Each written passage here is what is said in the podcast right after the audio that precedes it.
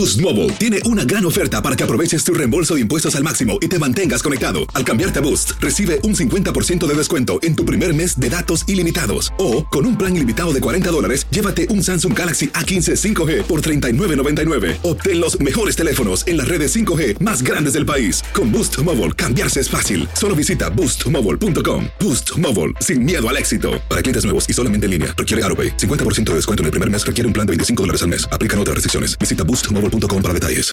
This is the story of the one. As head of maintenance at a concert hall, he knows the show must always go on. That's why he works behind the scenes, ensuring every light is working, the HVAC is humming, and his facility shines. With Granger's supplies and solutions for every challenge he faces, plus 24 7 customer support, his venue never misses a beat. Call quickgranger.com or just stop by. Granger, for the ones who get it done. Familia querida de Univisión, aquí Lucero para decirles que no se pueden perder el gallo de oro. Lunes a viernes a las 9 por Univisión.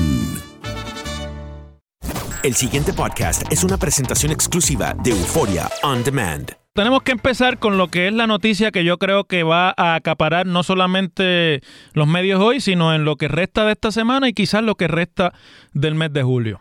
Hoy se da a conocer la decisión del licenciado Elías Sánchez y Fonte, hasta ahora representante del gobernador de Puerto Rico en la Junta de Supervisión Fiscal. Elías es el segundo representante de un gobernador de Puerto Rico en la Junta, porque hay que recordar que eh, el gobernador Alejandro García Padilla llegó a nombrar un representante suyo, que curiosamente no era un puertorriqueño ni era un funcionario eh, adscrito a sus campañas ni a su administración, era más bien una figura que comenzó como asesor del Banco Gubernamental y de la cuestión económica y fiscal y que finalmente fue nombrado por el gobernador eh, García Padilla a la Junta. Así que Elías es el segundo representante que, eh, de gobernador que tiene la Junta.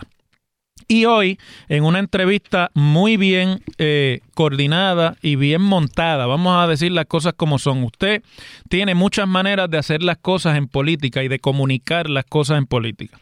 Pero en eso hay que reconocerle desde el día uno a Elías Sánchez una magistralidad, una maestría en el asunto de cómo usted coordina las, los anuncios, y no solamente en caso de él, sino también en caso del gobierno que él representa. Y lo digo porque yo conozco a Elías Sánchez desde mucho antes de ser representante del gobernador a la Junta de Supervisión Fiscal.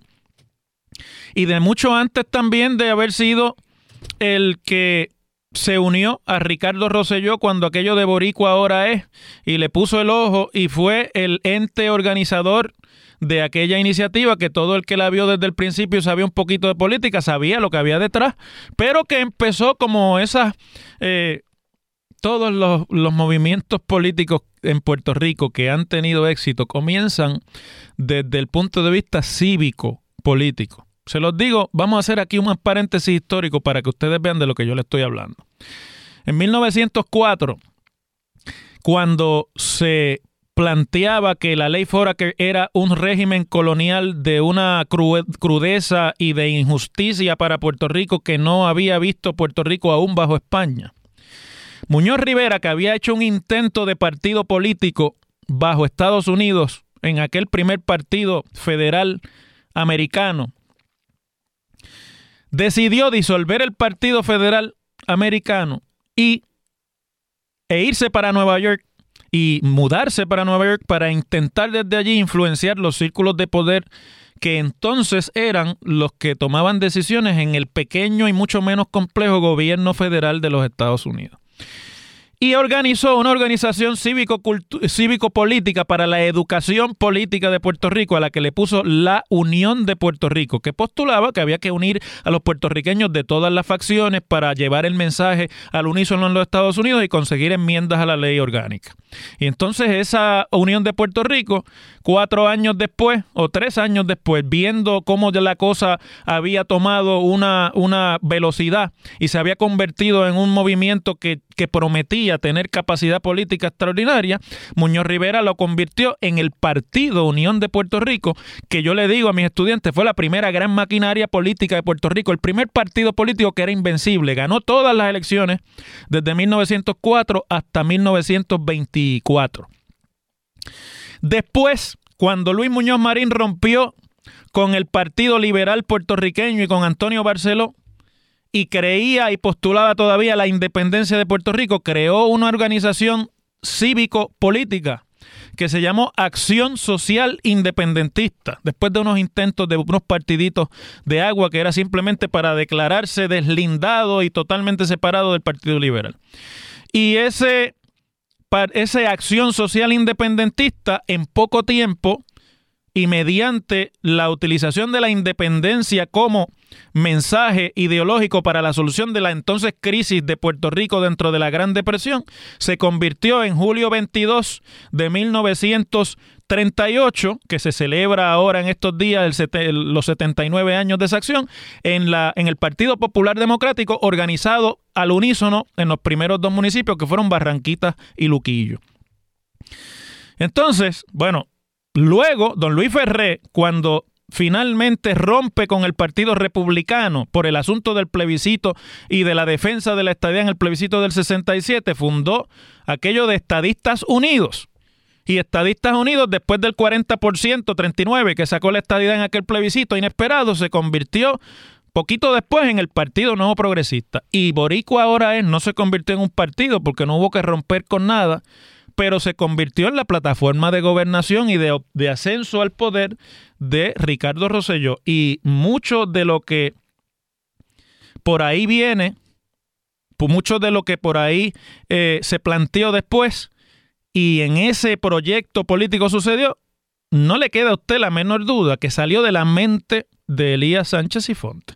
Por lo tanto, es una de las personas más allegadas al gobernador y en vez de ocupar puestos en el gabinete, tuvo la visión al organizarse el nuevo gobierno, Elías, de mm, meterse en ese puesto que es el de mayor injerencia real en los asuntos de Puerto Rico, aunque no tiene voto el representante del gobernador en la Junta. No es un miembro eh, de igual a igual con los miembros nombrados por el Congreso. Y ahí estuvo, se convirtió en virtud de ese puesto en el principal vocero de la administración y cada vez que salía un secretario y metía las patas o, o, por allá a alguien se le ocurría decir más de lo que tenía que decir, inclusive los voceros del propio gobierno.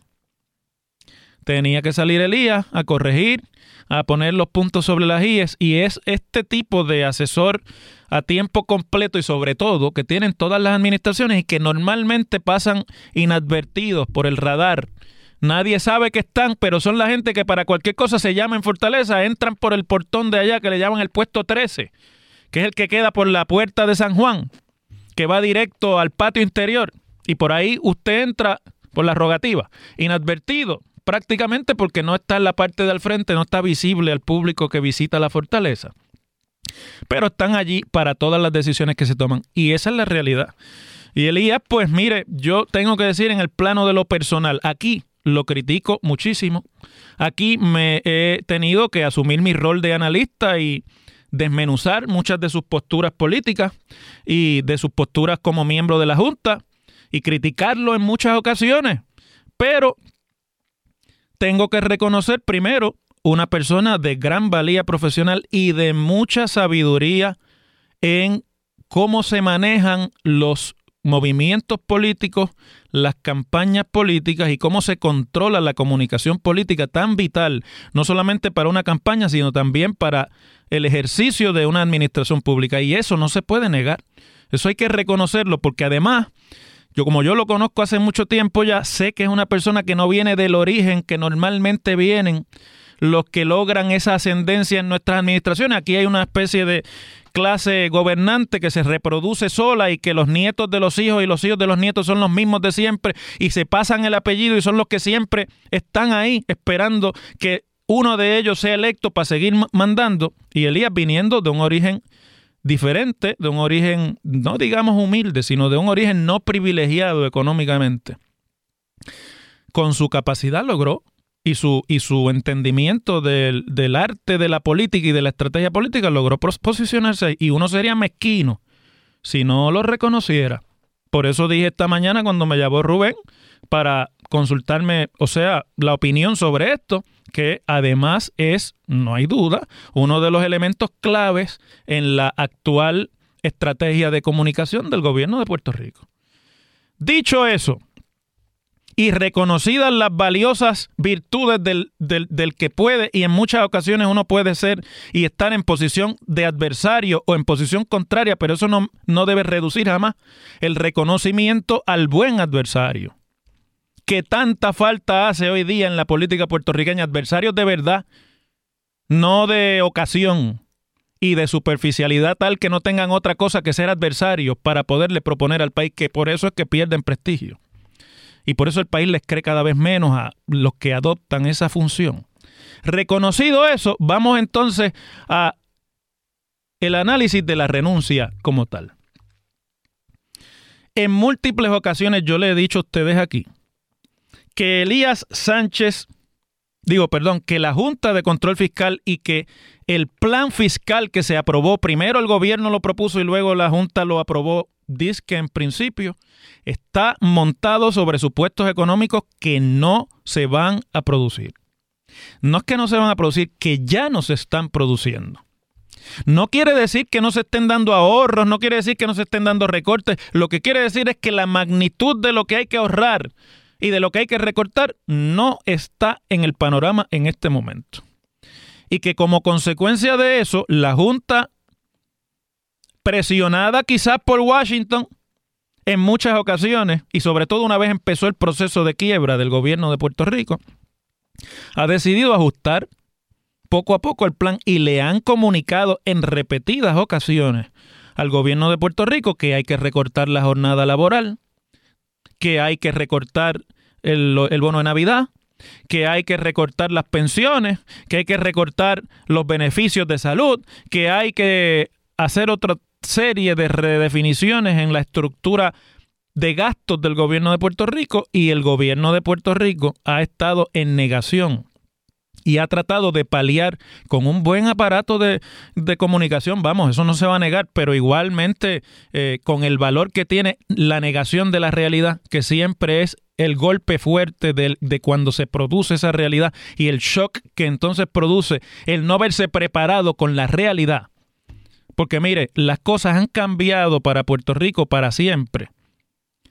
Y si usted se empeña en tratar de seguir manejando la cosa como siempre, pues el golpe es grande y uno puede pataletear y puede pelear y puede llorar, y puede rabiar, pero la realidad se impone.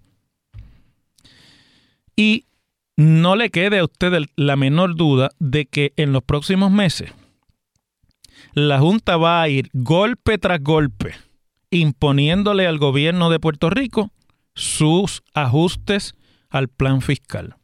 Esos ajustes van a provocar inconformidad, van a producir insatisfacción, van a producir mucha protesta y mucha enajenación política en el país.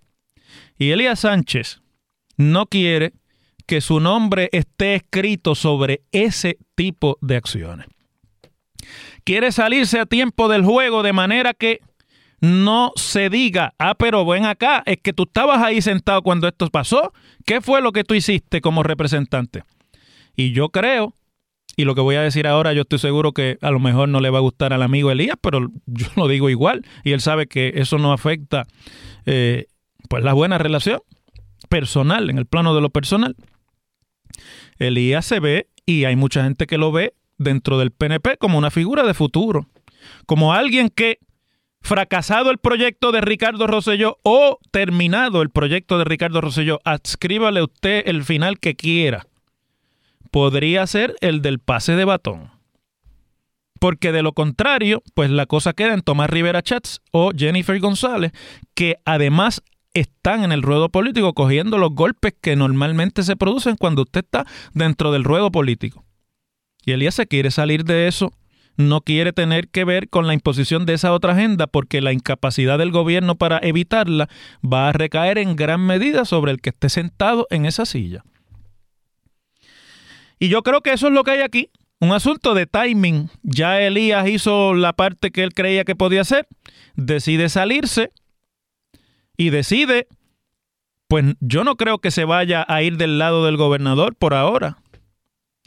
Yo no creo que vaya a eh, salir del círculo íntimo de asesores del gobernador Roselló a la hora de tomar decisiones desde la fortaleza, que además es un lugar tan solitario para quien ocupa esos puestos.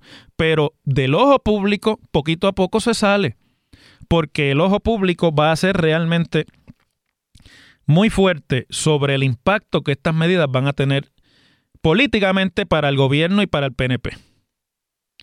Y si usted examina sus expresiones de hoy, pues yo creo que por ahí es que van. Fíjese que son unas expresiones de agradecimiento, de dejar las puertas abiertas, de todo va a estar bien, pero que al fin y al cabo le llegó el momento de irse. Y cuando usted escucha por qué le llegó el momento de irse, pues ya sabe que le llegó el momento de irse porque, como dirían, y aunque parezca absurdo, era el momento de irse.